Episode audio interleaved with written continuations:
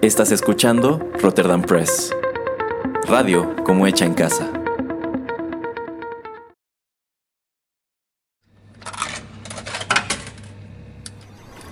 Los videojuegos han deleitado tus sentidos en la pantalla y ahora lo harán en la radio a través de su música. Descubre por qué los videojuegos se han convertido en una manifestación más del arte. Inserta una moneda y acompáñanos. Esto es 8 bits.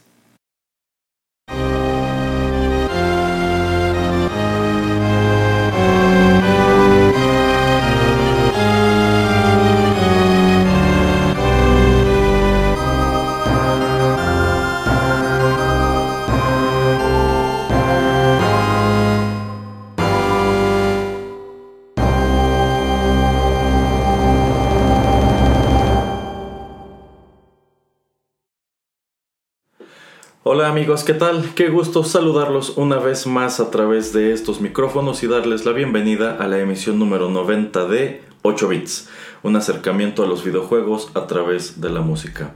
Yo soy Erasmo y hoy para variar arrancamos con música. Lo que acabamos de escuchar es en sí el tema introductorio del el videojuego alrededor del cual girará nuestro programa. Sin embargo, antes de presentarles esta pieza musical tan breve con la que dimos introducción a este tema, bueno, pues tengo el gusto de que me acompañe una invitada en estos micrófonos, alguien quien de hecho sabe muchísimo más que yo sobre este personaje, sobre su historia y sobre todo lo que gira alrededor suyo. Tenemos de nueva cuenta aquí en la cabina de Rotterdam Press, directamente desde nuestro especial de Halloween dedicado a los Misfits, a Miss Alarma. ¿Cómo estás, Miss Alarma? Hola, ¿qué tal? En vivo desde un closet lleno de vestidos esponjosos. En realidad este es el sitio B de Rotterdam Press. Así como en Jurassic Park estaba la isla nublar y de la nada se sacaron otra isla que era el sitio B para The Lost World. También en algún punto de la historia hubo un sitio B de, eh, aquí en, las instalaciones de Rotterdam Press.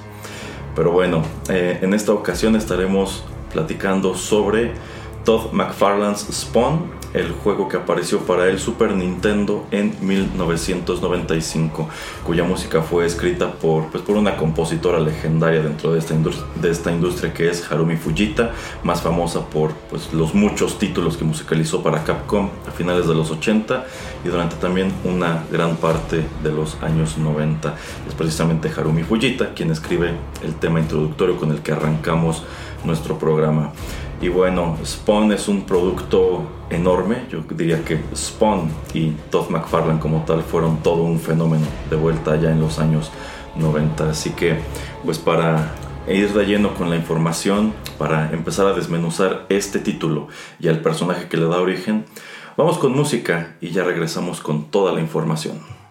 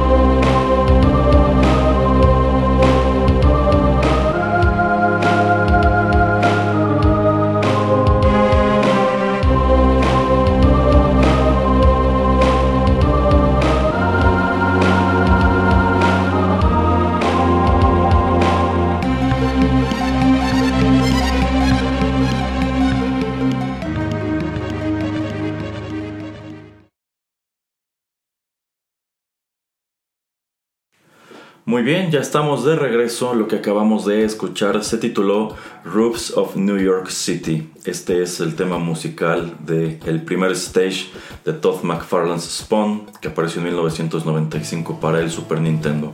A lo largo de este programa únicamente estaremos escuchando versiones originales, en vista de que no encontré un solo cover que se desprendiera de esta banda sonora. Y es que la verdad sea dicha, a pesar de que el personaje en aquel entonces era enorme, este juego no lo fue tanto. En sí no fue, prácticamente no fue nada popular y es recordado bueno, yo siento que sobre este juego pesa una reputación un tanto negativa, sobre todo partiendo de algunas reseñas muy populares del mismo que aparecieron eventualmente en YouTube. Persiste la noción de que este juego era relativamente malón, pero yo no estoy de acuerdo con esa opinión. Este juego que aparece para el Super Nintendo es el primer videojuego inspirado en Spawn, eh, que en este punto ya llevaba tres años publicándose. Podríamos decir que estaba, estaba prácticamente en su apogeo el personaje.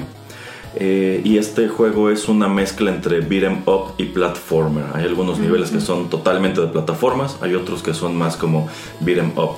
Sin embargo, yo creo que este juego tenía a su favor un par de cosas.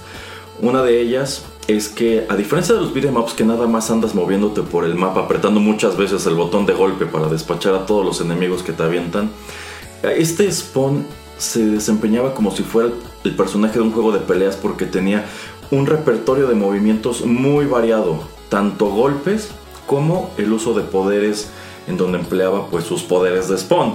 Eh, y también tenía muy buenas gráficas y considero yo también una muy banda sonora. De ahí que me parezca una lástima que ninguno de los intérpretes que solemos traer este programa en algún momento se haya interesado por hacer covers de estas piezas musicales que le quedaban muy bien a la atmósfera del juego y creo que en general al personaje de Spawn. Pero bueno, en vista de que tenemos a toda una especialista de este personaje y de la historia de la empresa de donde nos viene el personaje, pues en este bloque quiero platicar con mis alarma precisamente sobre eso, sobre el origen del personaje. Antes de lo cual quiero preguntarte, ¿alguna vez jugaste este juego de Spawn? Este juego yo no lo jugué cuando salió, evidentemente era algo que mi mamá no me iba a comprar. Ajá. Eh, yo lo jugué en un emulador Ajá. de Super Nintendo que aún tengo para el primer Xbox que salió. Y en ese mismo Xbox jugué Spawn Armageddon. Que ya es del PlayStation. Y yo lo tenía para Xbox. Ya. Ajá. Ya, ya. Eh, sí, la verdad este juego pasó un poco desapercibido. Este juego fue desarrollado en Japón y de hecho Sí, tiene, supongo. tiene una historia totalmente original. Es decir, esta, la historia que te cuenta este juego no se desprende de los cómics como tal. Pero si mal no recuerdo, hasta tenía el reloj, ¿no? Eh, sí, o sea, sí hay muchos Sí, sí. elementos del cómic, sí hay muchos personajes del cómic, pero este en sí no es un juego de origen donde te cuenten cómo es que Al Simmons se convierte en Spawn. Esta es una historia totalmente aleatoria del personaje eh, y en este juego él tiene que, pues no enfrentar como tal, pero perseguir a un villano que me parece igual es exclusivo de, de este título, que es The Mad One, que es un, eh, es un este, como guerrero celestial que eh, secuestra a un grupo de niños para robarles el alma y con esas almas crear un arma que él utilizará para destruir a Malevolgia. Entonces yo siento que sí, que sí hicieron su tarea al momento de desarrollar este, este juego y creo que es una lástima que, insisto, haya pasado tan desapercibido en su momento y se ha recordado como un producto pues, medio... infame. Mediocre. Sí, me- un, un tanto mediocre. Ya, ya no está- es ajá. el único producto japonés bastante mediocre de Spawn que puedo recordar. Hace unos años, de hecho, creo que todavía fue Editorial Beat quien editó el manga de Spawn. Eh, mala como es la historia, que yo creo que es algo que le tira mucho a, por ejemplo, el Batmanga, ese muy infame manga acerca de Batman que de hecho no duró mucho. Eh, bueno, igual este. El, el manga de Spawn estaba destinado a no durar mucho. Sin embargo, el arte es buenísimo. De hecho, francamente no recuerdo quién es el, el autor, bueno, el dibujante. Pero creo que tiene mucho de la escuela de Masakazu Katsura. Se parece muchísimo el arte. Y es muy detallado y muy bueno. Entonces, creo que quizá si la historia no fuera tan tan plana, tan unidimensional. O sea, como que sí toma cierta, ciertas bases de, de, lo que viene a ser una historia de origen de Spawn, llevado a un concepto nipón 100%, pero no, la verdad es que la historia es lo, lo peor de ese manga. Sin embargo, pues como curiosidad, pues ahí está. Ya, ya, ya, ya. Bueno, pues para remontarnos a los orígenes de este personaje, tenemos que asomar a quién era Todd McFarlane a principios de los años 90. Miss Alarma, ¿cómo hace este señor para brincarse de Canadá a los Estados Unidos y en muy poco tiempo convertirse en una superestrella de los cómics? Híjole, yo creo que tenía un estilo muy propio, muy particular, que evidentemente pues rompía con muchos de los cánones de, aquel entonces. De entrada, él fue de los primeros en, bueno, ya, ya muy dentro de Image Comics, fue de los primeros en lanzarse de lleno sobre el arte digital. Eh, por ahí alguien me pasó que en realidad Todd McFarlane nunca aprendió a dibujar. bueno, era un estilo, bueno, tomando en cuenta cómo se venían dibujando ciertos personajes de Marvel y más en específico Spider-Man a lo largo de los 80, supongo que cuando eh, lo contratan a él para que se convierta en el nuevo dibujante de Spider-Man, que es el título que lo catapulta a la fama, pues ir a romper con este pues con ese estilo y presentar algo muy novedoso. Su dibujo muy saturado. Exactamente su dibujo es muy saturado. Algunas de las portadas que él hace para Spider-Man en aquellos años se convierten en portadas súper icónicas y cuyos originales se, se han subastado en miles de dólares Quizás recordemos sobre todo esta en donde aparece Spider-Man como enredado en su propia telaraña y él dibuja esta telaraña que es como nudosa que es gruesa y nudosa. Y este, efectivamente es un estilo muy saturado. Toma en cuenta que en aquel entonces la industria del cómic le daba más peso a los diálogos. Si tú echas un vistazo a cómics de hasta los años 80, eh, tenían mucha narración. O sea, dependían mucho de un narrador para, para contar la historia. Y sin embargo, actualmente, pues ya es más común que encuentres páginas y double spreads que no tienen absolutamente nada de diálogo, pero son dibujos muy detallados. Y yo creo que Todd McFarlane fue pionero en ese concepto. Como que su narrativa era 100% visual. O sea, no tengo que estar explicando qué es lo que está pasando, ni tengo que poner al personaje y al narrador a repetir lo mismo tres veces. Y yo creo que es algo que en su momento se criticaba mucho, que se consideraba algo así como lazy writing, que era flojo como narrador. Y es algo de, que, de lo que se acusó a Image, y creo que hasta la fecha, de que eran una compañía, tomen en cuenta que pues, las dos compañías grandes de toda la vida han sido Marvel y DC.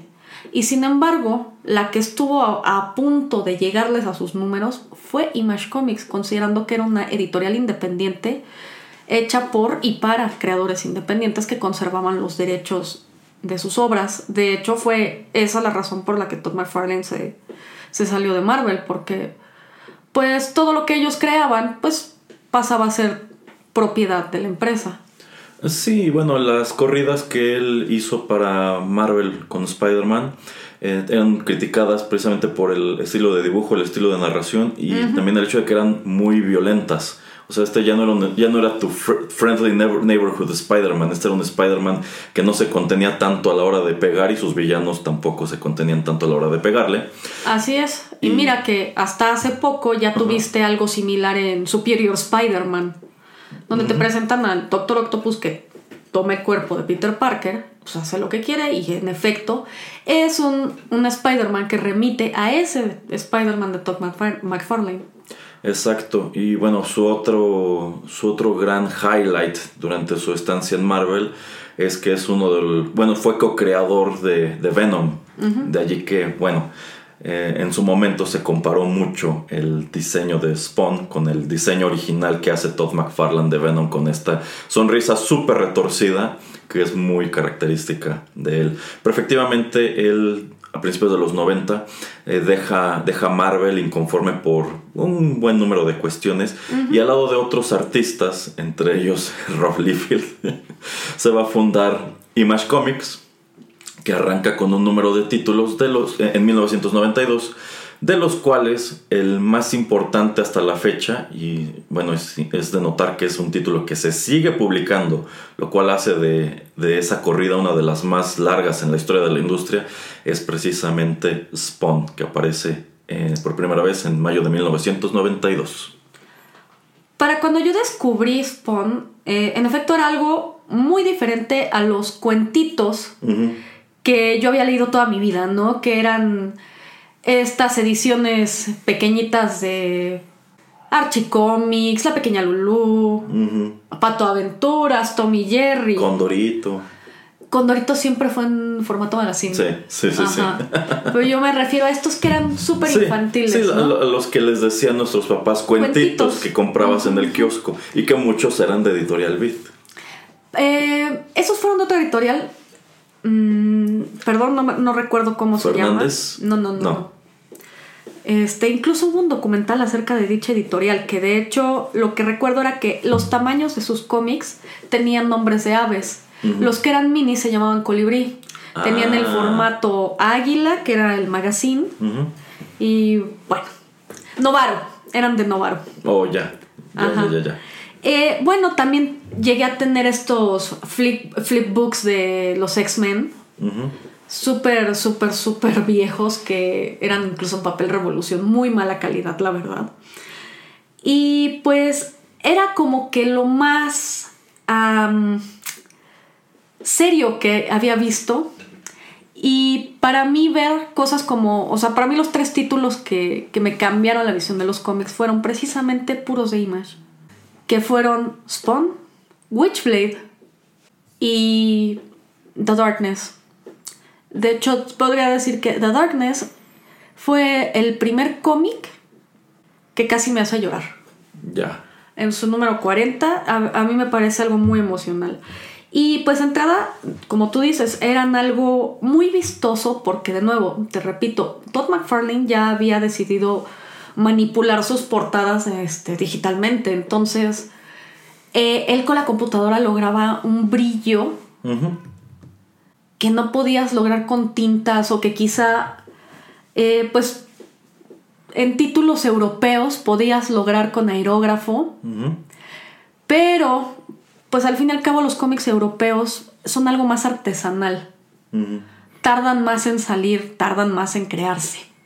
Totalmente. Eh, una gran peculiaridad de Image es que, bueno, surge como una editorial 100% independiente, cuya tirada era precisamente permitir que los creadores conservaran los derechos de sus títulos.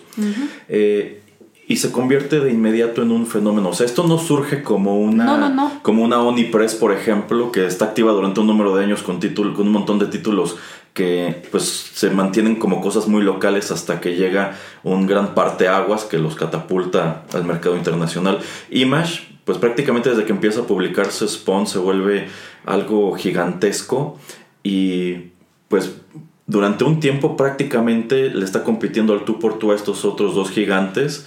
Eh, y prácticamente vino a sacudir por completo lo que era la industria, ¿no? Pues varias industrias. De entrada, yo creo que todo lo que implicaba Image era diferente. Incluso las tarjetas coleccionables de Spawn no eran del mismo tamaño que cualquier otra tarjeta coleccionable. Eran más largas. eran, eran, bastante curiosas y de hecho los coleccionadores para esas eran especiales porque pues te digo no eran, no eran como las tarjetas a las que estábamos acostumbrados, que incluso no sé si recuerdas que aquí en la ciudad había unas máquinas expendedoras de tarjetas coleccionables. Eso sí no lo recuerdo. Ajá. Ok. Bueno, bueno, pues las de Spawn no se podían expedir, en esas porque no cabían. Eso, por ejemplo, los juguetes. Yo creo que si hay que hablar de Spawn y Todd McFarlane, tienes que mencionar cómo él revolucionó la industria de los juguetes.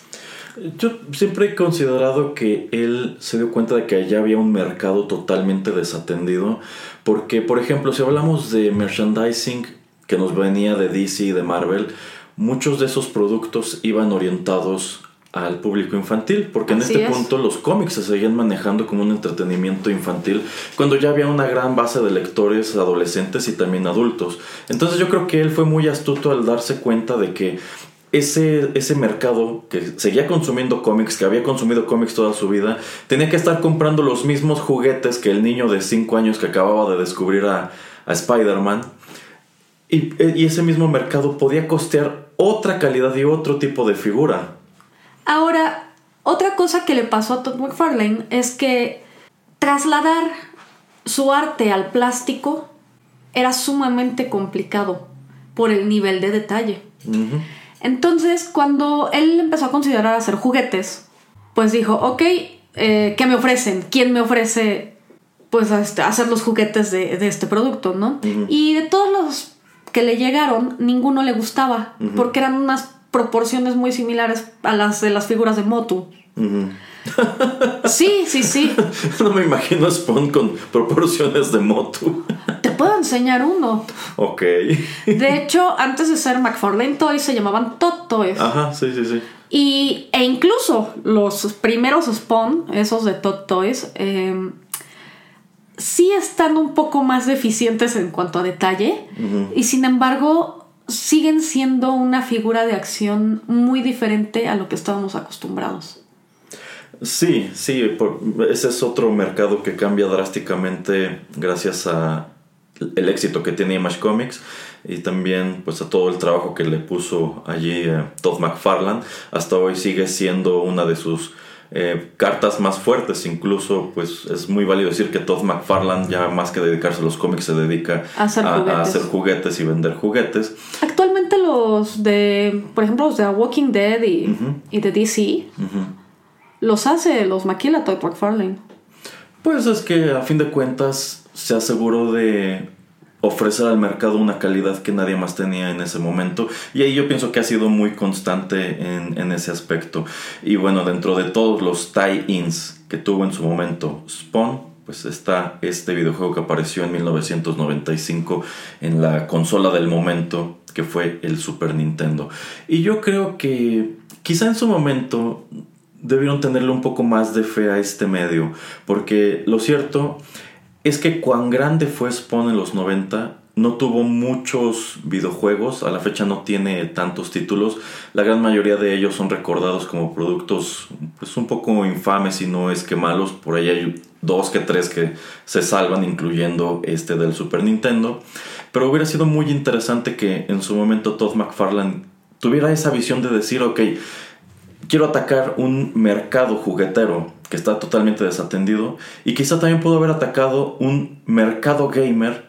que se hubiera interesado mucho por cosas que pudieron derivarse en su momento de Image. Algo que se me hace curioso es que este juego que mencionamos de Spawn Armageddon, Ujú, eh, ese sí lo jugué hasta que saqué todas las portadas porque iba recolectando portadas. Tiene algunos detalles y creo que el mayor de ellos es que se hace repetitivo porque pues tienes un número limitado de combos. Ujú. Y aunque sí tiene historia, es.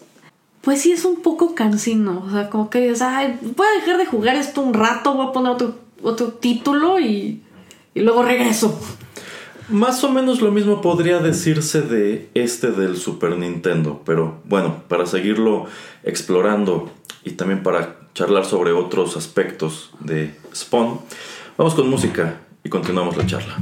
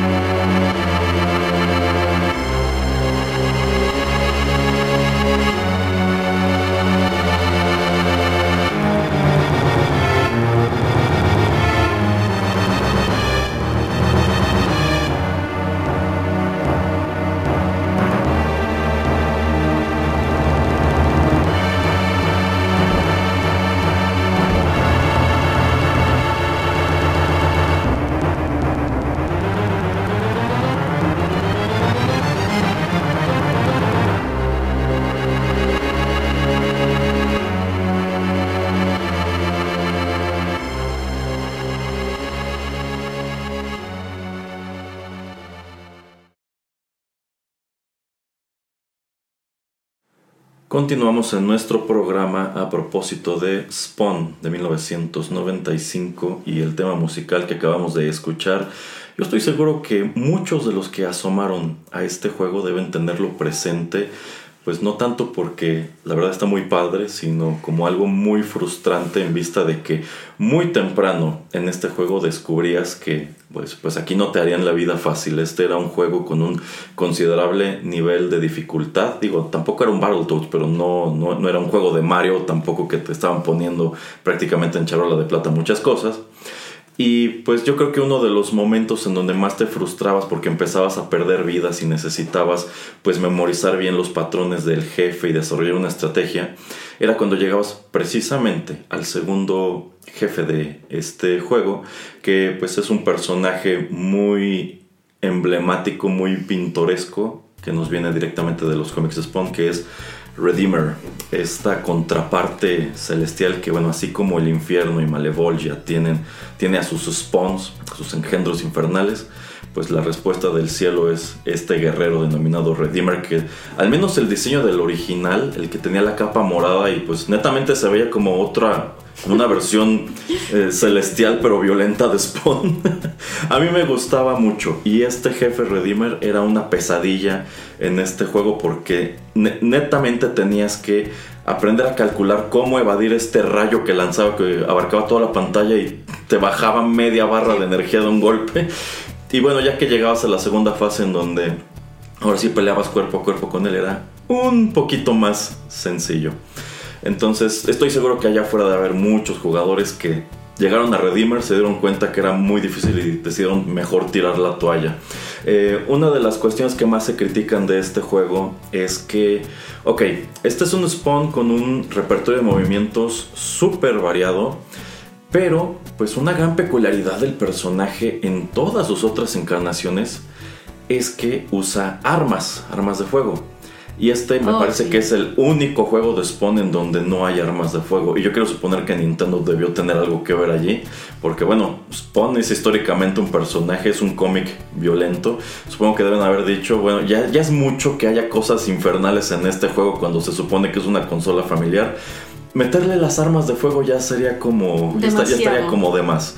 Y también, pues suele criticarse que este Spawn es muy lento. A mí no me lo parecía en aquel entonces, pero mirándolo en retrospectiva. Sí lo es. Sí, sí es un Spawn que se mueve muy, muy lento y digamos que te ayuda mucho que tenga estos movimientos que de pronto tienen mucho alcance o te permiten teletransportarte o incluso este, despachar a muchos enemigos al mismo tiempo, porque si no, pues estás a la merced de todos estos pandilleros y criaturas del infierno, mientras tú solamente puedes ir caminando muy despacio de un lado a otro.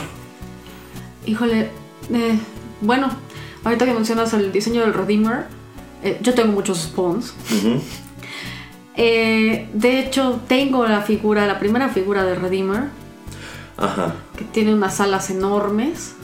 Ajá. Bueno, es que hay algo importante. Caen a cada rato. Eh, Por el peso. El, personaje que aparece en este juego, el de la capa morada, es como tal anti-spawn. Ajá. Eh, más adelante, cuando, cuando lo retoman, es que se convierte en Redeemer y ese ya tiene alas y, tiene una máscara totalmente distinta y un diseño más, yo diría más elegante, porque el anti-spawn original sí se ve netamente como un, un, palette swap de, del spawn que tú ya conoces. Eh, y eso que mencionas de las armas, esa es otra de mis figuras favoritas. Esta imagen de Spawn como Al Simmons, que al fin y al cabo, pues es un mercenario lleno de armas, se llama Arsenal de Perdición by the way. Y de hecho tiene muy poco, porque yo sigo a, Todd McFarlane en todas las redes. Eh, también tengo un ligero crush con él. de hecho, eh, bueno, cuando salió esta serie de HBO, que era fácil que encontraras resumida como película en DVD. Eh, de hecho, yo recuerdo que mi mamá nos llegó a rentar en el blockbuster esa versión resumida de toda la serie que era presentada como una, película. Era, exacto, era como una ova. Eran todos los capítulos condensados en dos horas más o menos. Poquito menos. Pero bueno, originalmente en la serie era algo que, me gustaba mucho. Bueno, ya ahora de grande que, que puedo entender la referencia. eh, todos los episodios empezaban como que en esta especie de calabozo en el cual hasta el fondo estaba Todd McFarlane dibujando y daba una pequeña introducción acerca de lo que ibas a ver en el episodio, Ok. que es algo muy similar a los cuentos de la Sí, sí, exactamente eso me sonó. Y Así también es. a las caricaturas de Mr. T y de Chuck Norris. un poco Nada más eso. faltaba que saliera Todd McFarlane al final diciéndote, niños, la moraleja del episodio de Sí, hoy". sí, ándale como, como He-Man. Ajá, exacto, como He-Man. Pues sí, y, y bueno, eh, a mí me pareció de muy, muy chica, insisto, cuando me empecé, me tiré de, de lleno a los cómics. Me pareció un hombre muy atractivo. Y De, de entrada es uno de los, pues, digamos, ilustradores más visibles en la industria porque pues yo creo que fue de los primeros ilustradores Eh, superestrella. Sí, sí, o sea, se convierte como tal en una celebridad porque tienes a otros tantos que en realidad tú puedes preguntarle a cualquier consumidor asiduo de cómics cómo son físicamente o mostrarles una fotografía y no te los identifican. No, en efecto. Por ejemplo, o sea, hablar de. Yo creo que si tú muestras una fotografía de Todd McFarlane, cualquiera te dirá, es Todd McFarlane. Pero no cualquiera te va a reconocer a un George Pérez o a un Jim Lee. Quizá. O a un, o a un J. Scott Campbell. Ajá. Sí, solo sería. O sea, ah, reconoces los dibujos, claramente. Así o sea, es. tú ves una portada de J. Scott Campbell y dices, claro que es él, o claro que esto es algo de Alex Ross. Pero probablemente no, no, no sabes cómo son físicamente. Así es. Y yo creo que esa es una gran peculiaridad de este señor, que pues supo muy a la Stan Lee convertirse así, hacerse de sí mismo una, Una marca. Una marca, exactamente. Incluso cuando trabajaba para Marvel. Así es. Pero bueno, eh, Spawn es un éxito inmediato cuando debuta en 1992. Le ayuda mucho el hecho de que pues había toda una fanaticada que pues se queda inconforme de que Marvel haya sacado a este ilustrador que estaba haciendo cosas tan interesantes y de todos los títulos con los que debuta Image Comics es el más exitoso, es el, creo que es el único que se sigue haciendo. Eh, y pues más allá de la popularidad del cómic, yo siento que también él fue muy inteligente al saber pues desarrollar los juguetes y otras tantas cosas para hacer de esto un negocio todavía más grande. Yo Eh, creo que la mejor corrida de Spawn tiene que ser del número 1 al 50. Esa es la base de todo lo que es Spawn. Sin embargo, pues toma en cuenta qué nombres le ayudaron a construir a Spawn. Sí, sí, de hecho, eh, bueno. eh, O sea, entre sus primeros números, le- le- a Ángela la creó Neil Gaiman. Que de hecho Eh, ese ajá, personaje tuvo, tuvo un problema de derechos y actualmente es un personaje de Marvel. de hecho, bueno, hasta a lo largo de su historia. Alan Moore igual le ayudó a escribir Ajá. parte de esos. Todd McFarlane también se convirtió en otra suerte de Stanley en cuanto que se peleó con medio mundo y se demandó con medio mundo. Así es. Y pues uno de los más tempranos y más sonados pleitos fue precisamente el de Neil Gaiman por el personaje de, de Angela, que pues en un principio se le daba crédito a Neil Gaiman como co-creador, pero eventualmente Todd McFarlane dijo, es que yo le pagué para que lo dibujara, entonces el personaje eh, tendría que ser mío. Ese es un eh, pleito legal que él termina por perder. De hecho, casi todos sus pleitos legales los ha perdido porque de pronto quiere pelear por cosas muy, muy tontas. Y eso pues le ha creado también esta reputación de que es un avaro muy al estilo de lo que ocurrió en su momento con Stan Lee, de quien era muy cuate precisamente este Todd McFarlane. Eh, pero sí, hay, bueno, nombres muy interesantes en las corridas noventeras de, de Spawn. Y es que yo siento que se las apañó para crear un universo en sumo pintoresco. O sea, el mero diseño de Spawn, yo creo que desde el momento que lo pones en papel dices, esto se ve como un personaje muy interesante. Y cuando pues añades todo este trasfondo de, de Al Simmons y esta cuestión de que pues él es como que un, un, soldado infernal, pero no quiere trabajar para el infierno, pero tampoco quiere trabajar para el cielo. Yo, yo siento que es un concepto muy interesante y yo siento que también muy ambicioso para la época porque no había cómics que abordaran estas cuestiones y que sobre todo metieran tanta imagen religiosa Así y e hiciera con ella lo que se le da la gana. En aquel entonces, yo por ejemplo estoy seguro que si eh, en su momento hubiera llegado una, una invasión masiva de Image Comics a nuestro país, o sea que los hubieras encontrado en México en kioscos a la par que DC o Marvel, yo creo que se hubiera desatado otra suerte de Satanic Panic como con los Simpson o con Dragon Ball. Pues creo que sí te conté la anécdota, pero. O sea, Spawn sí, sí estuvo en puestos de revistas. Así lo conocí yo. Ajá, En puestos de revistas y en el Sanborns. ajá. Y, e insisto, en efecto son portadas que llamaban mucho la atención. Ahora, yo lo conocí con el arte ya de Greg Capullo, ujú, no con el de Todd McFarlane. ujú. Y bueno, pues ya después pude ir eventualmente leyendo los números anteriores de Spawn y pues me terminó de enganchar. Pero creo que si te conté la anécdota, eh, empezaron a editar aquí en México Hellboy. Y resulta que en el norte, por supuesto, sí hubo este Satanic Panic por la publicación de Hellboy. Híjole, y Hellboy es en sumo family friendly. ¿eh?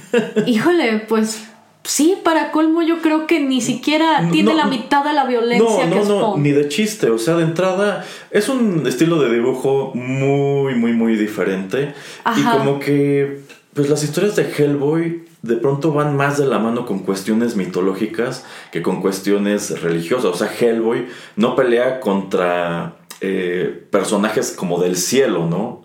Sino que es una suerte de investigador paranormal. Así es. Mientras que Spawn, Spawn sí es súper violento y usa un montón de Y es pistolas. sacrílego. Es- y es sacrílego, exactamente. Y pues el diseño de sus monstruos es algo totalmente distinto a los monstruos de Hellboy. Sí, pero Hellboy tiene cuernos y, Y, y y tiene dice la palabra infierno. Hell, exactamente, Ajá. es el chico del infierno. Entonces, bueno, esta anécdota yo lo conozco por una revista Mosca en la pared, Ajá. que precisamente era Tucán, la editorial Tucán, quien eh, compró los derechos para publicar Hellboy. Y pues resulta que al parecer en el norte sí llegaron a editar Hellboy como Hellboy, Oh. para que no se oiga tan satánico. Hellboy. Ajá.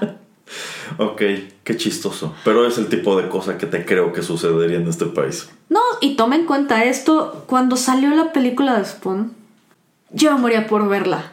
Y por supuesto que no, mi mamá no me iba a dejar ir a ver esa. A mí sí me dejaron ir a verla. Y bueno, de hecho. Tú eres este- más grande que yo. Ah, bueno, sí, también. Incluso fui a verla con un amigo. Y mi mamá, mi mamá nos acompañó. Y nunca me comentó nada de que esa película está horrible y demás. Pero yo pienso que quizá pues nos llevó sin saber realmente ¿A qué le a qué, tiras? no- a qué nos Ajá, estaba sí, sí, llevando. sí. O sea, debe de haber dicho, pues es una película de superhéroes como había tantas y tan malas en aquel entonces. Como el fantasma. Exacto, como el fantasma. Shadow. Y yo creo que jamás le pasó por la cabeza qué clase de superhéroe qué o de qué clase de cómic se desprendía esto. De la película quiero que hablemos un poco eh, más adelante. Eh, ya nada más para cerrar este, este bloque. Eh, Spawn como, como título y como fenómeno. ¿Tú más o menos en qué punto dirías que se acabó ese fenómeno? Honestamente, yo creo que por ahí del número 150. Ajá. Eh, a mediados de los 2000 Ujú. que era cuando en efecto Todd McFarlane se dedicó de lleno a hacer juguetes, que es más o menos cuando empezaron a salir los Tortured Souls, que eran esta colaboración que hizo con, Con Clay Parker. Ajá, ajá. Y de nuevo, te lo repito, yo conocía el arte de Spawn eh, con el arte de Greg Capullo, no con el de Todd McFarlane. Y era un título al que supongo ya visualmente él casi no le metía mano. Y pues bueno, para cuando Spawn deja sin. deja vacío el trono del infierno. Y se niega a cooperar con el cielo y pues eventualmente se da cuenta que pues es un trabajo sucio pero él lo tiene que hacer. Creo que es ahí cuando cambia la dinámica y se viene un poco abajo todo. Sin embargo, hay productos que empezó a derivar del mismo título que se me hacen muy buenos, como Spawn the Undead, que era una serie de historias cortas que pues todas tienen en común la intervención de Spawn. Y Spawn the Dark Ages, Donde sale el spawn medieval. así es. Y que casi todas las portadas son arte de Ashley Wood. También ha sido muy popular este spawn que es como un vaquero, ¿no? Al Gunslinger Spawn. Ajá. Actualmente esa es otra de mis figuras de ensueño. Tengo la pequeñita de 9 pulgadas creo que son. Ajá. Me gustaría tener la de 12, Ujú. Pero está carísimo. La última vez que revisé costaba 15 mil pesos. Aquí debo hacer la confesión impopular de que a mí casi no me gusta ese diseño de Spawn. Se me hace un poquito chusco por su sombrero. A mí me encanta. O Sí. sea, tengo los tres spawns de, de mis sueños. Son ese, el Arsenal de Perdición y el de Alas de Redención, que es el de las alas de Ángel. Aquí debo decir que soy más, mucho más conservador con Spawn. A mí me gusta el original, la verdad, lo que es el Medieval Spawn y estas otras variantes no me fascinan. De hecho, ahorita eh, Gunslinger Spawn eh, tiene su propio título, por cierto. Sí, sí, de hecho, porque ha, probado ser muy popular en, en esa encarnación. Así es. Y te digo, Pero- el original de 12 pulgadas cuesta ahorita 15 mil pesos. Pero esa encarnación sigue siendo Al Simmons o ya es otro personaje. No es otro personaje. Ah, ok. De hecho, actualmente Spawn ni siquiera es Al Simmons. Tiene mucho. Bueno, en honor a la verdad, yo dejé de coleccionar Spawn. Eh, pues porque lo compraba aquí cuando lo dejó de editar eh, Editorial Vid. Ya. Eh, después lo tomó Camite, que también pues es como que las cenizas de Editorial Vid. Pero también fueron muy inconstantes. Lo que sí es que vi que estaban sacando recopilatorios, pero honestamente no, no me di a la tarea de, pues, de comprarlos. Y creo que yo no veo Spawn desde el número 166, que es el último que yo compré. O sea, más de la mitad de la vida ya Sí. de Spawn, esas ya no, Sí, la- sí, ya no las conocí. Y los, he, y los he ido comprando esporádicamente. De hecho, creo que es un truco barato y sucio, pero dio en el blanco. Empezaron a sacar una serie de portadas basadas en portadas famosas de la historia de los cómics. Ah, ya sé cuál es. Ajá, Sí, ajá, Por ahí yo tengo la de Watchmen, la que emula Ah, una Watchmen. portada de Watchmen, ajá, Ah. la que es un homenaje a Watchmen. Hay una igual que emula los, los cómics de EC, esos de terror y suspenso. Y pues había muchas muy padres, pero nah.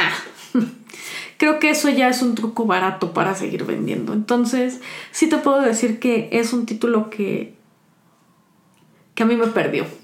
En realidad perdió a muchísima gente precisamente a principios de los 2000. Vamos con más música y continuamos esta conversación.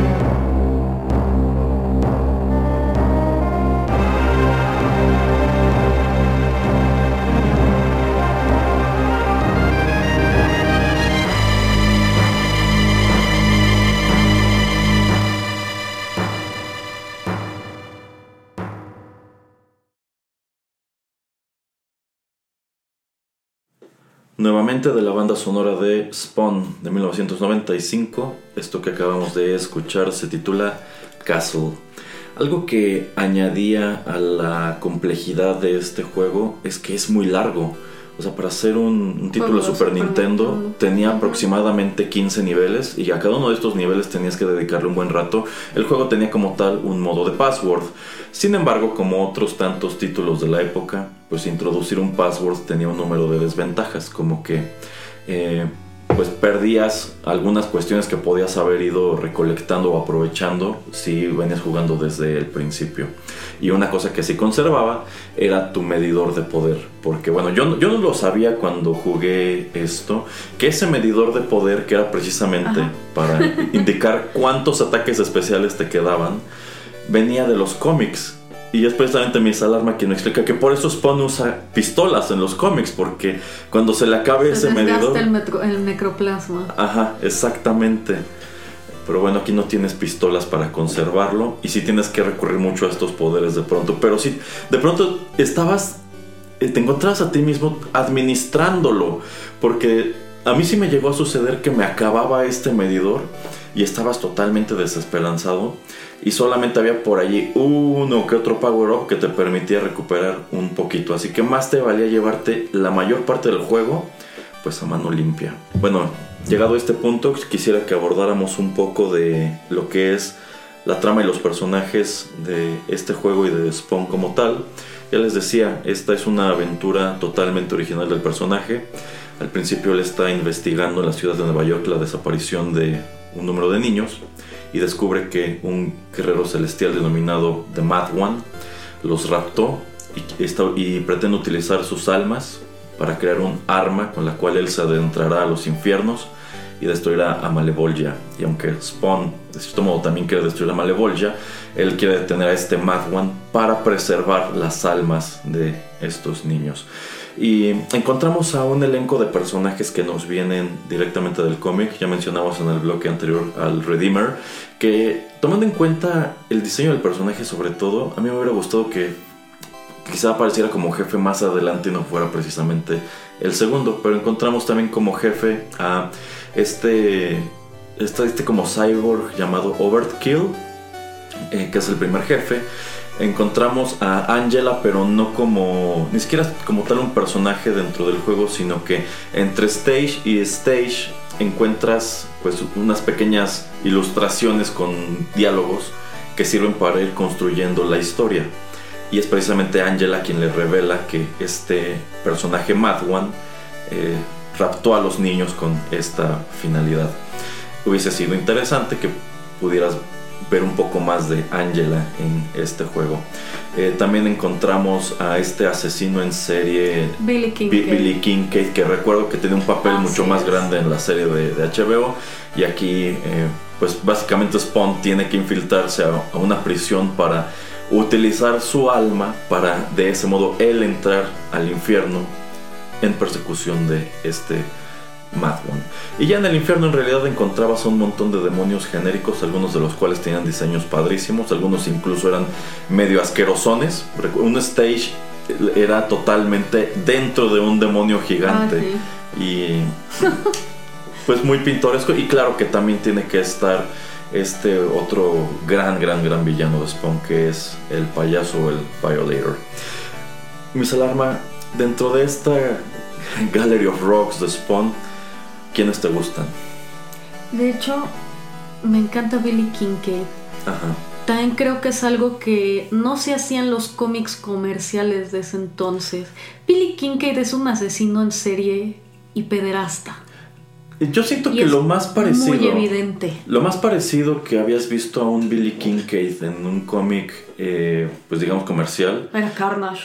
O Sass, en el caso de Batman. Que a mí siempre me ha parecido un personaje súper desaprovechado. cuando tú encuentras a este personaje en Nightfall, es algo súper espeluznante. Como pues tiene esta cuestión de que se hace marcas en el cuerpo para contar sus víctimas. Yo creo que era lo más parecido que había un Billy Kincaid hasta ese punto. En efecto. Por ejemplo, pues yo creo que el que todo mundo ubica y creo más que nada por la película es precisamente Violator. Pero- Pero, en realidad, ¿qué tan grande es Violator como villano de Spawn? Wow, bueno, es que Violator tiene, o sea, es uno de los Fleviac, Ajá, o sea, tiene más hermanos. ajá. Y se me hace un concepto bien genial y, y delirante. Y son Violator, Vacillator, Vindicator. sí, sí, sí. Eh, de nuevo, a mí, me, a mí todo el mundo dice que es horrible, pero a mí me encanta la película. Se me hace una gran película de, héroe- de, de héroes basada en cómics de los 90. Y creo que John Leguizamo como, Ah, sí. como Violator es increíble y honestamente es quien lleva sobre sus hombros toda esa película. Pero, por ejemplo, ¿sería válido decir que Violator es algo así como Joker a Batman en el caso de Spawn? ¿Sabes? Quizá esa es la intención. Ajá. Yo creo que quizá es la intención. de, de vamos a darle un Joker, pero más desquiciado. Ahora, una cuestión que siempre me ha parecido interesante es que a pesar de que Spawn es una criatura infernal, no es un villano. Eh, Realmente se conduce Pues es como un antihéroe. Ajá, exacto, es como un antihéroe, antihéroe. Y los que se supone que serían los buenos del cuento, que son los guerreros celestiales como el Redeemer, en realidad sí terminan convirtiéndose como tal en villanos. Sobre todo si tomamos en cuenta que creo que todos los eh, humanos que han estado detrás del Redeemer, pues son gente mala realmente, en, en realidad, ¿no? Y por ejemplo, en, en esa cuestión de la guerra que tienen el, el cielo y el infierno, ¿hay algún personaje que digas, ese me parece muy interesante del lado del cielo? Es que, mira, recuerda que también es curioso, pero Image Comics también quería construir como que su universo conjunto. Ajá. Eh, simplemente lo, la mayoría de los títulos pues, no fueron tan populares. Por ejemplo, un personaje recurrente en The Darkness y llegó a ser en Spawn era Rip Claw, que es un, es un personaje que venía de otro título que se llamaba Cyberforce. Ujú.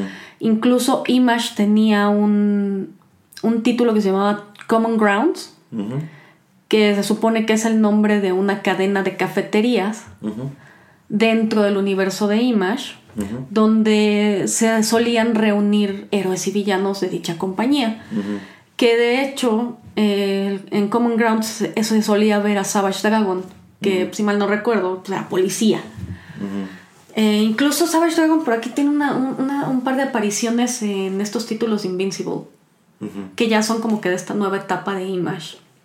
Entonces, bueno, toma en cuenta que también Witchblade era parte de la continuidad de Spawn y existía esta suerte como de...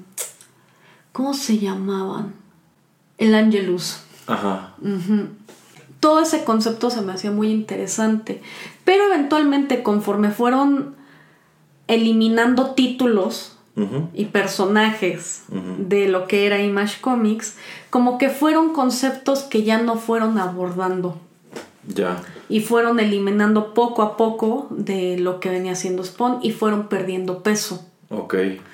Entonces, bueno, O sea, digamos que hay personajes o que conceptos. realmente no son de Spawn, sino de lo que era el universo de Image.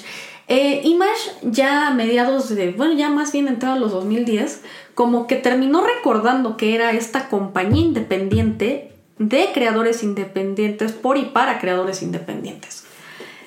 Y empezó a meter títulos muy interesantes, pero muy alejados de esta idea que tenían en aquel entonces de crear otro universo Marvel o otro universo de DC. Eh, entre ellos está precisamente este de Invincible, que yo creo que pues también reinventa la noción de lo que son los superhéroes, pero ya más cercanos a, a esta actualidad. Y tienen este de saga, que se me hace una manera muy inteligente de abordar temas de racismo, Ujú. intolerancia. Y el arte pues es bellísimo. Tienen Sex Freaks, que también es algo que es un cómic que no se me hubiera ocurrido que hubiera publicado precisamente Image en esa época. Ok. Bueno, también. Entonces, pues es una lástima que realmente Image nunca pudo concretar su propio universo Image, a pesar de que sí lo intentó y lo intentó bastante. Mm, Es que supongo que cualquier intento de explotar un universo Image te hubiera llevado irremediablemente a Spawn, porque es Sí, sí, sí. De, la de la temprana oleada de títulos es el único que pegó realmente. En, todo, en todos los Alrededor casos. de él va a girar todo. Exacto, alrededor de él va a girar todo. Entonces siento que. Es, es que, por ejemplo, yo no vería a Invincible haciendo un crossover con Spawn. O tampoco a los personajes de Jupiter's Legacy. Así es. Entonces son Sí, sí. títulos que funcionan muy bien por su cuenta. Quizá, pero te digo que Savage Dragon llega a salir en esta. En esta de Invincible. Y quizá podrías lograr meter a Spawn en esa, en esa continuidad. Sin embargo, yo creo que también ya es algo que fue un fenómeno de su época. Que es algo que han querido revitalizar. O sea, te digo, un truco muy, muy bajo, honestamente, fue eso de las portadas que homenajeaban otras portadas. Pero siento que no lo ha terminado de concretar. Y también está, por ejemplo, esta cuestión de que Todd McFarlane es una persona complicada para trabajar. Que de hecho, hasta que no está contento 100% él con algo, no le da luz verde.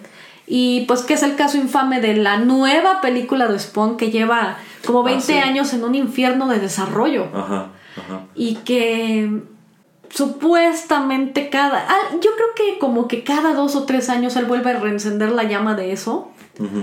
Anunciando que ya tiene el guion, que ya tiene protagonista, que ya tiene productora, que... Hoy por hoy, Etcétera. eh, se, se supone que Jamie Foxx sería el nuevo Al Simmons. Eso fue lo último que se dijo, que ya, le- ya tenía el guion. Y que nada más... eh, y, ah, y que él quería hacer algo que no estuviera centrado en Spawn.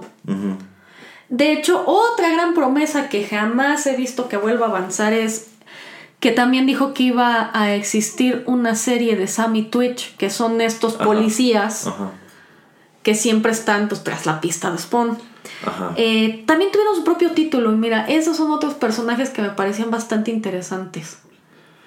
Esos que- personajes creo que no aparecen en la película del No, 97. no, no, no, no. Ok, O, o- o no, creo que no se les menciona, ¿no? no lo sé. Yo casi aseguraría que no aparecen en ella. O si acaso son pues detectives Ajá, ajá. que nada más están allí en el, al margen, ¿no? Y bueno, o sea, esa es otra gran promesa que ya tenía la serie de Sammy Twitch. Y mira, antes salió Invincible. y Jupiter's Legacy y cosas por el de hecho, es, es muy irónico que hoy día que hay mil cosas en el cine y en la televisión que quieren adaptar cómics como es el caso de Invisible, como fue el caso de Netflix con Jupiter's Legacy, que creo que es una lástima que lo hayan cancelado tan La verdad, sí. Eh, no, no, no han tocado a Spawn. Y yo me imagino que es precisamente Es que sí se les ha ofrecido. Sí, Porque te digo supongo. que, eh, o sea, él es muy necio. O sea, él.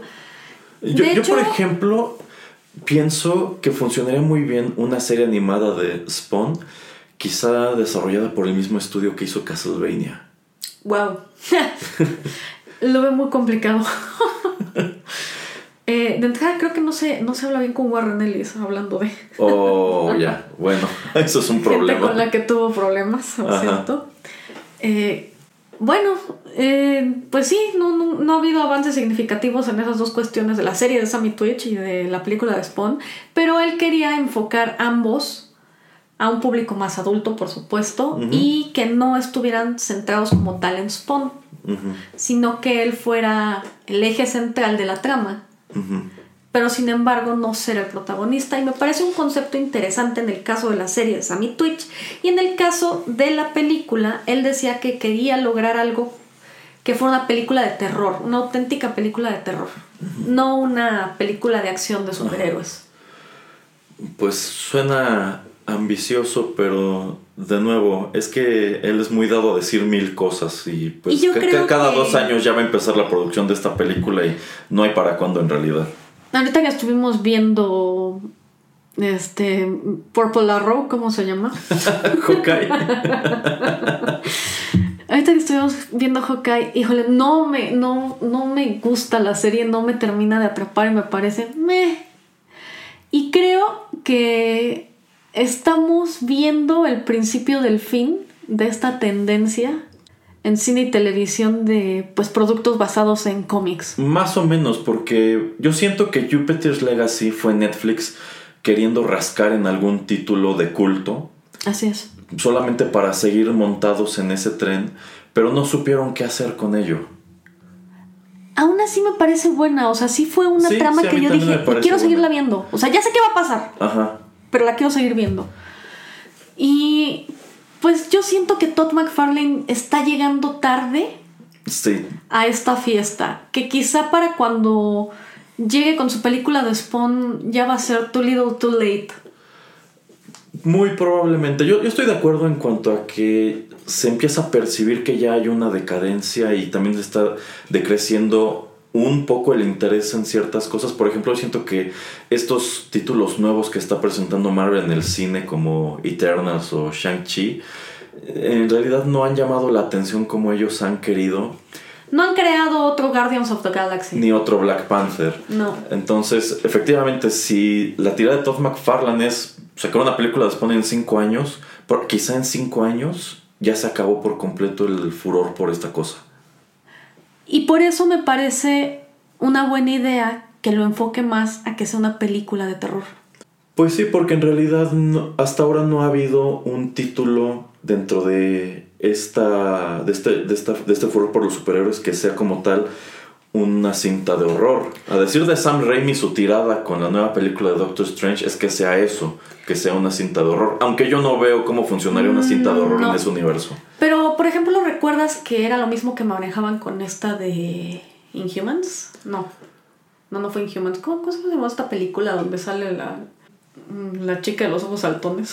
Ah, eh, New Mutants. Los New Mutants. Ah, sí, sí, sí, sí, efectivamente. Originalmente New Mutants iba a ser una Los película de terror.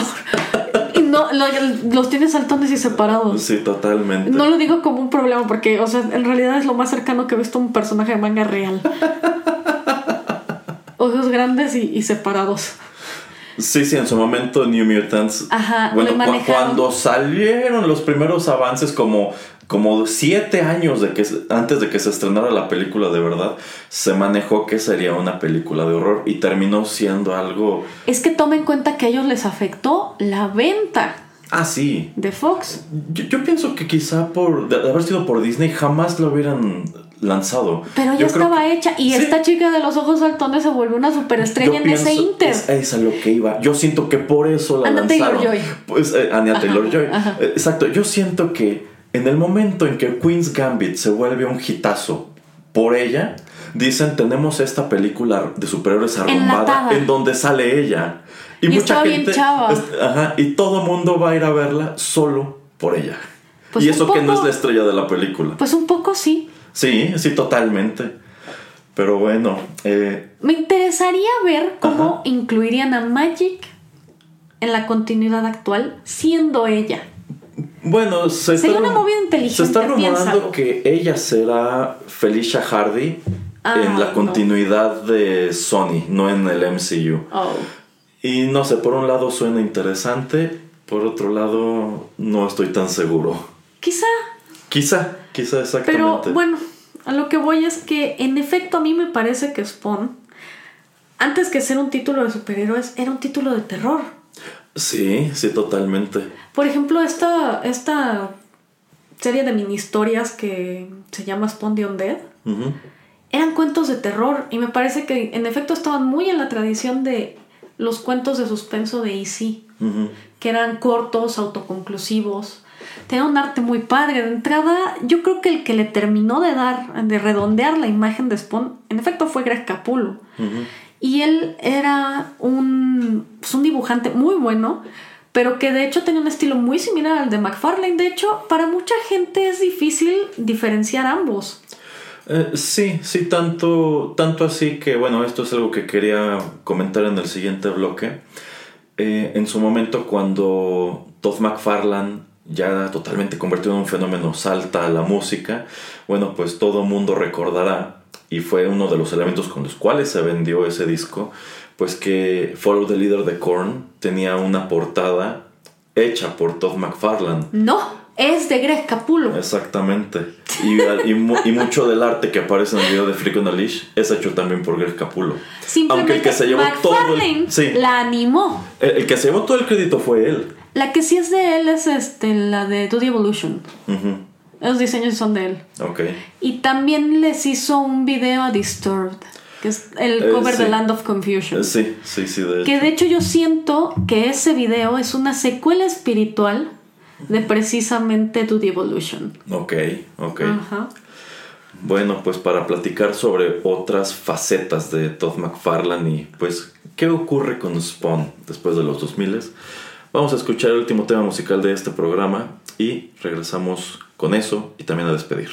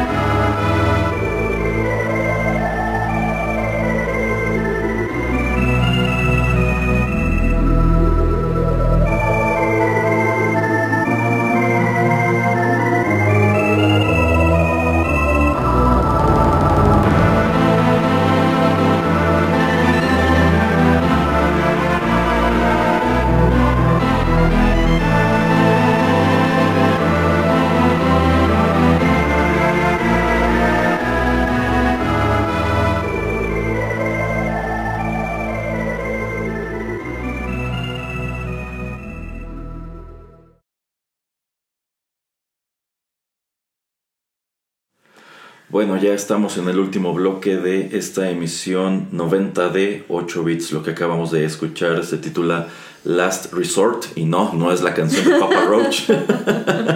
este es, yo considero uno de los mejores temas musicales que se desprenden del videojuego de Spawn para el Super Nintendo. De hecho, se escucha ya en el penúltimo stage. Algo que me gusta de este juego es que aunque a ti te presentan como el gran villano de esta historia, al Mad One, llegado a cierto punto, este plan de, de, del Mad One no funciona y en realidad esta arma que él creó con las almas de los niños, Malevolgia, quiere utilizarla para crear Claro. pues una especie de mini Malevolgia que va a mandar a la Tierra y pues apoderarse de ella o una cosa así que termina siendo el, el jefe final.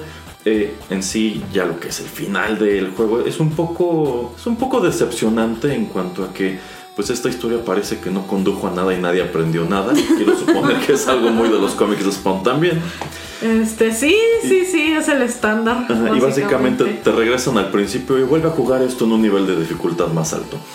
Eh, pero bueno, cuando este juego aparece en 1995, Spawn está en, en- en su auge. Es, Sí. es un producto enorme. Yo siento que ese auge empezó a venirse abajo a partir de la película que aparece en 1997. Ya nos dijo Miss Alarma que a ella no le parece tan mala. Debo decir, a mí tampoco. Yo, yo solamente la había visto una vez. Bueno, recuerdo cuando la vi en el cine y alguna vez vi pedacitos en la televisión. Y yo tenía pues la noción general de que es una película malísima. Sí es una película de superhéroes muy de los 90.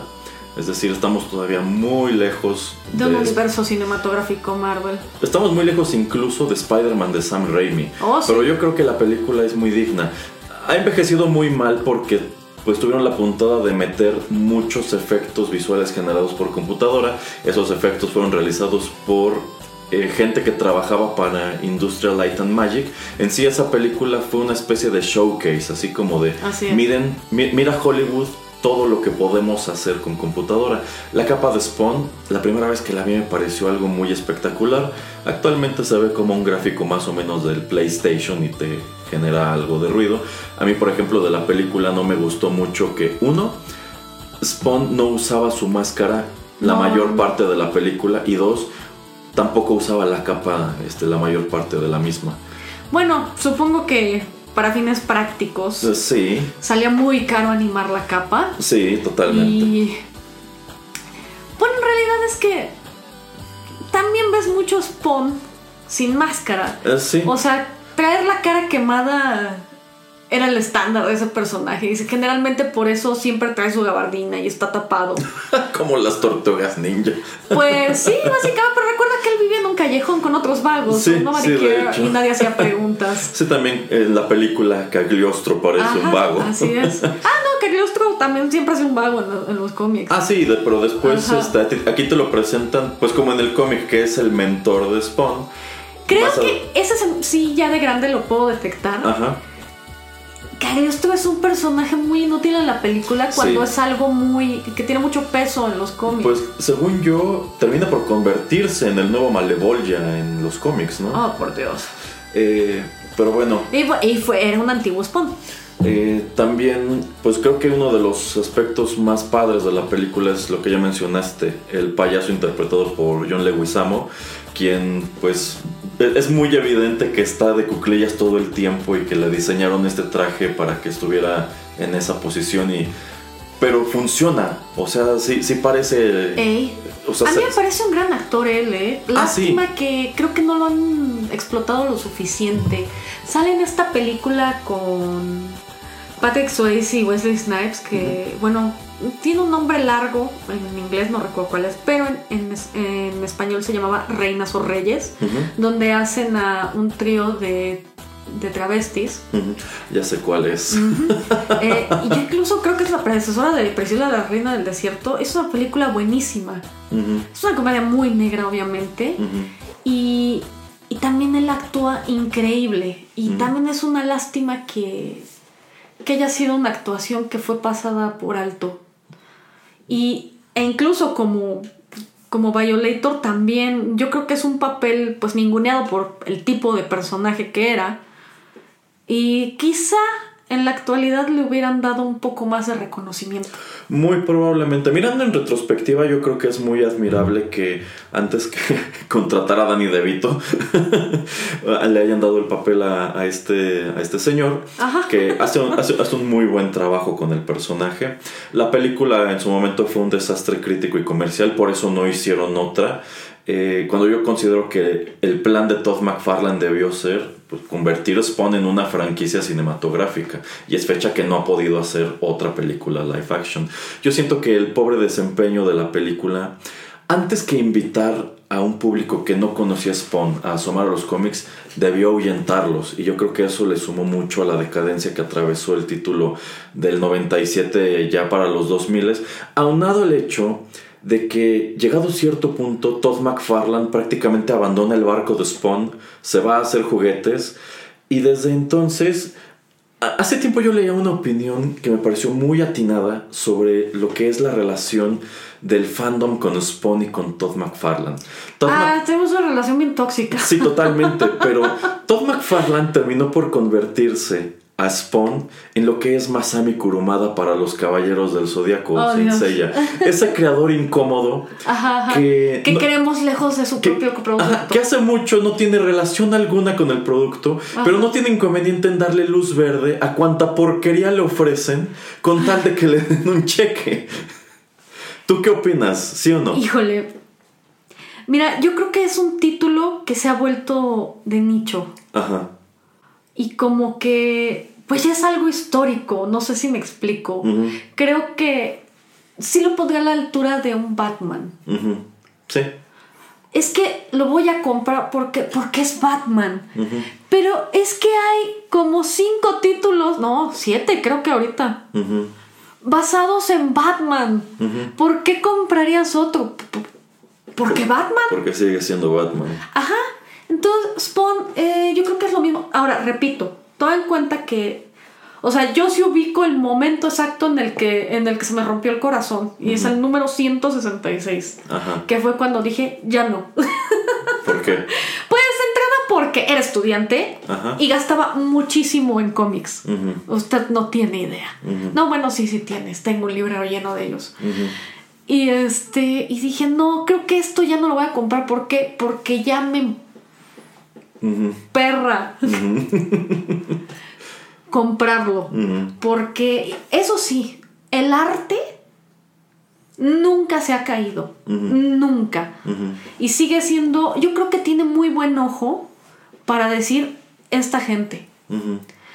Ahorita, por ejemplo, he compartido mucho las portadas de, de las nuevas corridas, por ejemplo, esa de Gunslinger Spawn y, y lo más reciente que ha estado haciendo, porque son increíbles. Y yo creo que ahorita lo que está como que tratando de emular es el arte de los cómics europeos. Y, por ejemplo, esto que, que me dices de, pues es que todo el mundo creía que este video de Freak on a este, pues eran dibujos de Todd McFarlane, no, eran de Greg Capullo. Y Greg Capullo era un, pues un dibujante muy bueno que también pues era ruidoso como él, o sea, hacía paneles demasiado detallados y demasiado saturados. Ahora toma en cuenta que él venía de hacer un título independiente que se llamaba Gore Shriek, que era como que la parte pues gore y violenta, la contraparte gore y violenta de los cómics de, de. O sea, historias de terror, pero más enmarcadas en snuff y terror cósmico. Y pues el arte de, de Greg Capullo es increíble, pero pues eran un título en blanco y negro. Y yo creo que si Todd McFarlane no se hubiera detenido a ver ese título, no, nunca hubiéramos conocido el full potential de Greg Capullo. Ya. Y no hubiera existido ese video de Freak Leash. Ni el Spawn este, de mediados de los 2000 a, de mediados de los 90 a los 2000. Entonces, el arte es algo que nunca han dejado caer porque honestamente saben bien que de eso depende gran parte de las ventas de ese título. Pues sí, supongo que dentro de lo que cabe, a pesar Entonces, de que. Ajá. pues el fandom somos así como de, es que sigo comprando Spawn ¿por qué? porque se sigue viendo increíble. O sea, es como tener una novia guapa pero muy, huepa- muy hueca.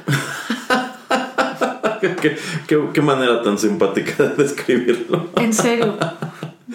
Eh, bueno, en las ocasiones que Todd McFarlane ha regresado a Spawn, pues eh, es algo que ha generado mucha anticipación. O sea, son títulos que se han vendido muy bien, pero Sí. que han sido muy mal recibidos. Sí, yo creo que es un fenómeno similar al de George Lucas haciendo otra trilogía de. Eh, podríamos incluso hacer todo un documental de The People versus, versus Todd McFarlane. Hay un documental, según yo, de Todd McFarlane precisamente, ¿no? Oh, por Dios, no lo he visto entonces. Bueno, yo tampoco, pero tengo entendido que existe ese documental y al parecer es una gran apología del señor, ¿eh?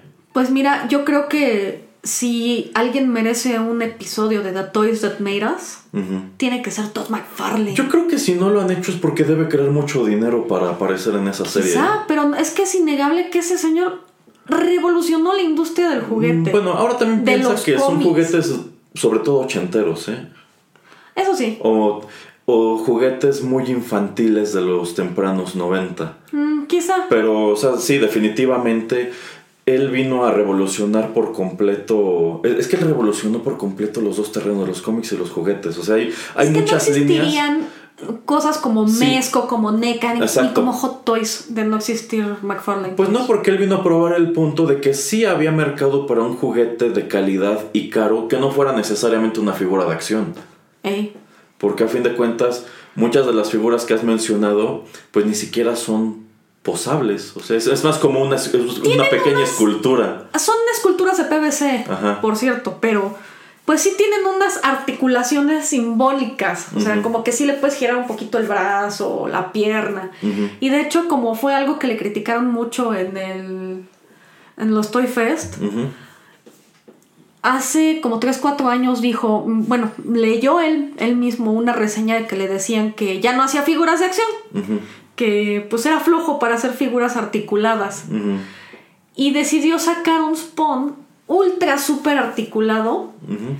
Eh, yo francamente supongo que está basándose en las articulaciones de bolita de Revoltec, pero a pesar de, yo, o sea, yo sí quiero su spawn super articulado, pero mm, se ve raro.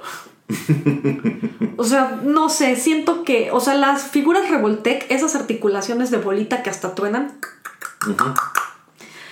Eh, ya tienen como que un estilo muy propio. O sea, como que dices, son súper posables, pero pues se ven raras. Pero pues tienen estilo, o sea, ya es el estilo de Revoltec y Amazing Yamaguchi y ese tipo de cosa. Pero no sé, ese Spawn super articulado de Todd McFarlane yo lo veo raro.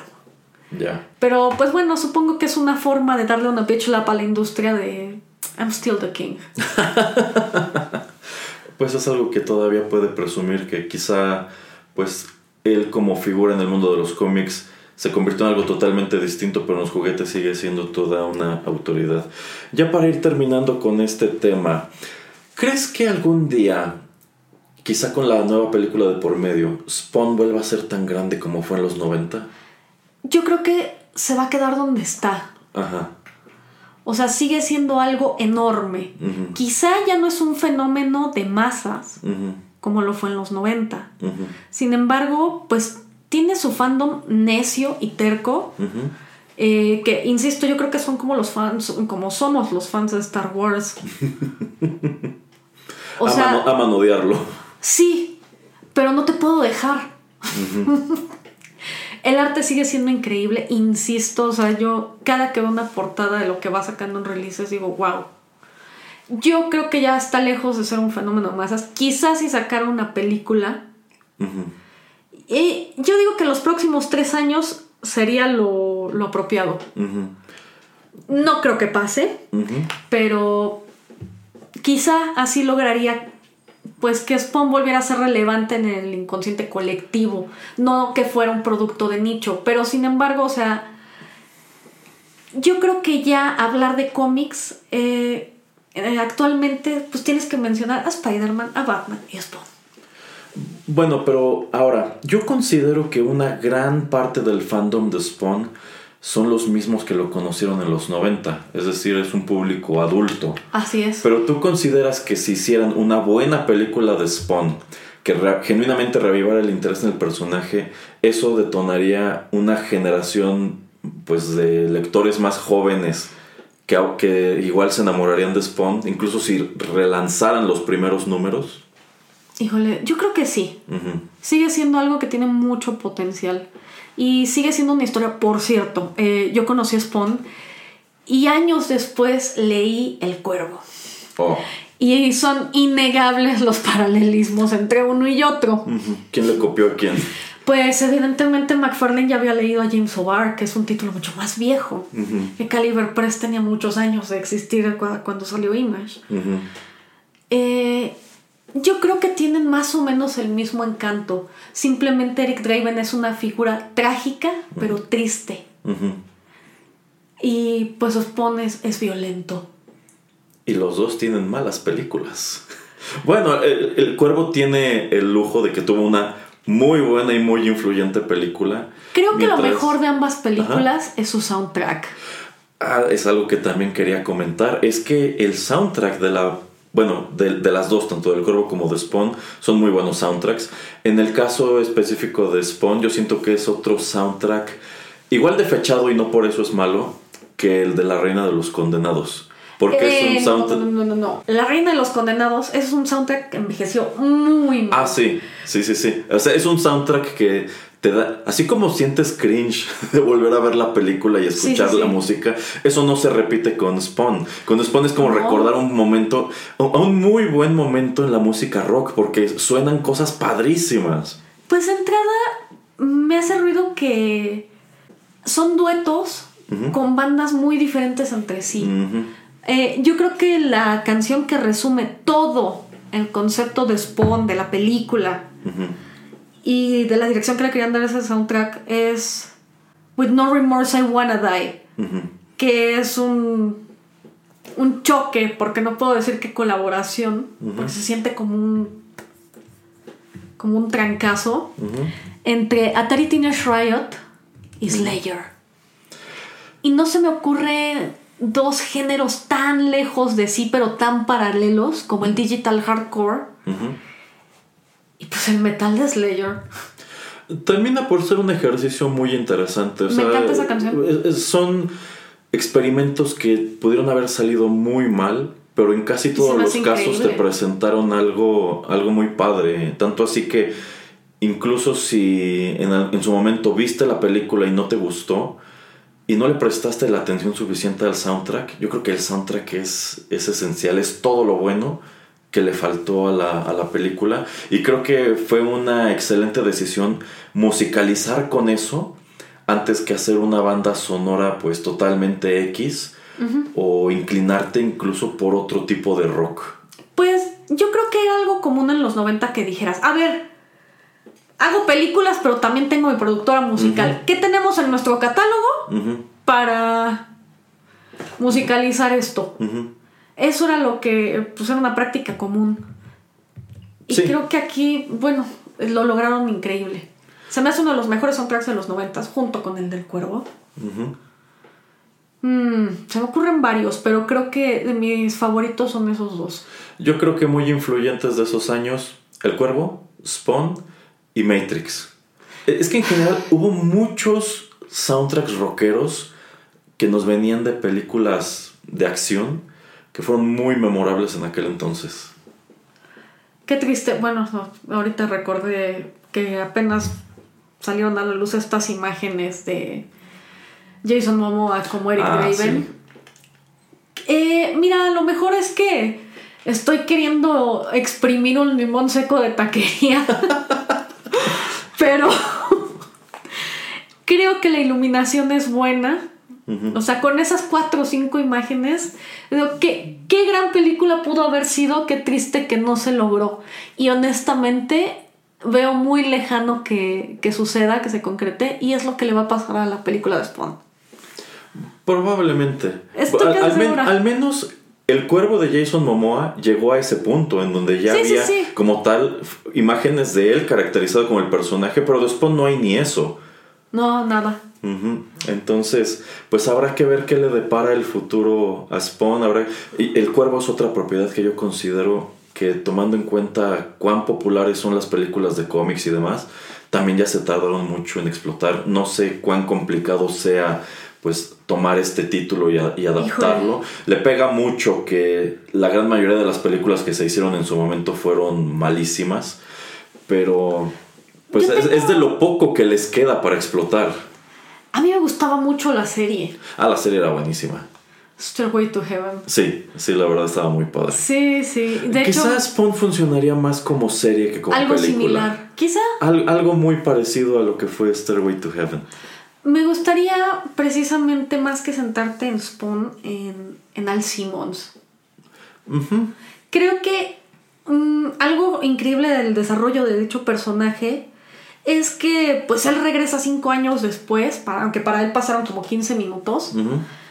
Y él tiene en la cabeza durante los primeros números de Spawn que él era pues, un esposo amoroso y que pues regresó porque estaba increíblemente enamorado de su esposa, pero conforme va desarrollando la historia, pues él mismo se da cuenta, y pues tú con él, que pues en realidad las cosas no son como él las idealizaba, que pues sí fue, no nada más era un asesino, también era, era llegaba a ser cruel física y y mentalmente con su mujer, que pues, la quería tener ahí, pero pues ella quería tener hijos y él no. O sea, que también llegó pues, a ser malo con su mejor amigo y que pues realmente ahora que él, él, considera que él lo traiciona al casarse con su esposa, pues termina dándose cuenta de que pues al fin y al cabo los dos son, son más felices así. Entonces yo creo que Al Simmons eh, el appeal que tiene Al Simmons, Spawn como personaje, es precisamente lo falible que es. Eh, y lo horrible ser humano que él mismo descubre que fue. Es un trato muy interesante que casi nunca vas a ver en tus superhéroes estándar. Muchos superhéroes pues tratan de ser un parangón de virtud y yo siento que aquellos más interesantes son los que tienen pues estas cualidades muy humanas. Pero bueno, muy interesante toda esta plática en torno a Spawn. Eh, no me queda más que agradecerle a nuestra invitada Miss Alarma por haber venido a compartir todo esto a nuestros micrófonos. Si en su momento ustedes no conocieron este juego de 1995, Pues la verdad vale la pena que asomen, aunque sea de rápido, a él. Yo siento que es un título muy menospreciado. Creo que hasta hoy se sostiene como una de las mejores adaptaciones que tuvo Spawn a alguna, alguna consola. Tiene unas gráficas muy padres, muy fidedignas a lo que es el cómic y si bien es un juego difícil, largo y un poco lento, eso no quita que pues fuera precisamente por eso muy entretenido y ofreciera un muy buen reto. Al, menos yo sí llegué a tenerlo como tal en el Super Nintendo. Me gustaba mucho, llegué a terminarlo unas cuantas veces y pues mirando para atrás digo, creo que estaba bastante bien. Yo no sé de dónde salió esta noción o esta cuestión de pues como odiarlo en retrospectiva, insisto, sobre todo a partir de ciertas reseñas del mismo que se hicieron muy populares en YouTube. Bueno, pues algo más que agregar antes de despedirnos, Miss Alarma. Mira, quizá era porque, insisto, yo lo jugué en un en un emulador, en Xbox, en un Xbox que no tendría por qué correr emuladores. Este, by the way, sabes que recuerdo mucho de ese Xbox. Eh, obviamente no, no le podías meter un chip como se le hacía al, PlayStation. Lo que hacías con el Xbox era pues guardarle un programa. Ajá. Y en alguna ocasión borré el programa. Cuando estaba haciendo limpieza dije, ay, ¿qué es esto? No sé, lo voy a borrar. se fue el emulador ahí. Y bueno, quizá porque era un ROM. Pero creo que sí tenía lag. Como que era un juego que apretabas y tenía un lag muy, muy pequeño entre el, golpe y. Yo pienso Estoy tratando mucho de ser family friendly, perdón por tener eh, un, lenguaje de pirata alcoholizado, que sí soy. Pero sí recuerdo que, o sea, insisto, quizá es porque yo usaba un ROM y un control de Xbox, pero sí recuerdo que el juego tenía cierto lag. Ciertamente el control pudo ser mucho mejor y pudieron darte un spawn que fuera un poco más ágil. Eso, le habría ayudado bastante. Parte de lo que hacía los niveles incluso más largos era, era eso, que los enemigos aguantaban mucho castigo y realmente tú te desplazabas muy despacio y atacabas muy lento. Precisamente eso me refiero, que ahorita que decías que era muy lento, es que más bien yo creo que tenía lag. yo creo que, insisto, no, no era lag, yo creo que eso ya venía de origen. Quizá. Quizá tú lo sentías como lag, yo lo sentía como el personaje es un poquitín torpe. Pero eso no quita que fuera un título sí, estaba bastante muy, entretenido. muy entretenido, con una buena, una buena historia. Pero bueno, es así que estamos llegando al final de esta emisión número 90 de 8 bits. De nuevo, muchísimas gracias a nuestra invitada por haber venido a platicarnos todas estas cosas relacionadas con Spawn. Otro día voy a invitarte a que platiquemos de lleno sobre la película de Spawn y otro día te invito también a que platiquemos sobre El Cuervo, que es otro de tus grandes temas de especialidad. Les recuerdo que todos los contenidos de Rotterdam Press están disponibles en SoundCloud y que pueden suscribirse a lo más reciente en iTunes, Spotify, Tuning Radio y prácticamente cualquier otra aplicación de podcast. Se despiden de ustedes a través de sus micrófonos, Miss Alarma y Erasmo. Ya lo saben, siempre tenemos cosas nuevas aquí en Rotterdam Press.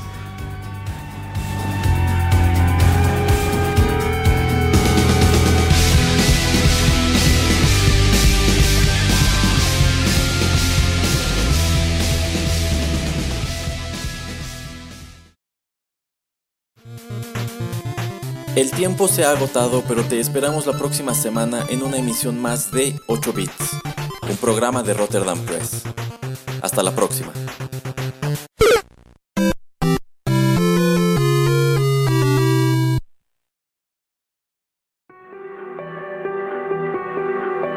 Estás escuchando Rotterdam Press.